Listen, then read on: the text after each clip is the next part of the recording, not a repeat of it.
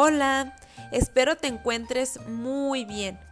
Esta semana comenzamos a realizar actividades que corresponden al segundo trimestre, así que vamos a echarle muchas ganas.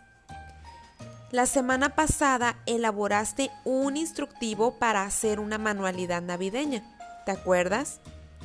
Un instructivo es un texto que aplica los pasos para hacer algo y contiene indicaciones breves. Esas indicaciones breves contienen verbos escritos en modo infinitivo. Los verbos son acciones realizadas por personas y para que estén escritas en, modo infinitivo deben de terminar en ar, er, ir.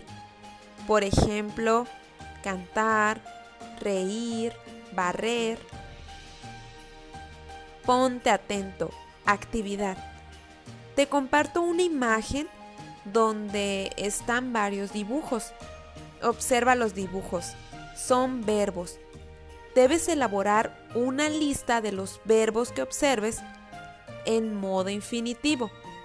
No es necesario realizar los dibujos, solo la lista.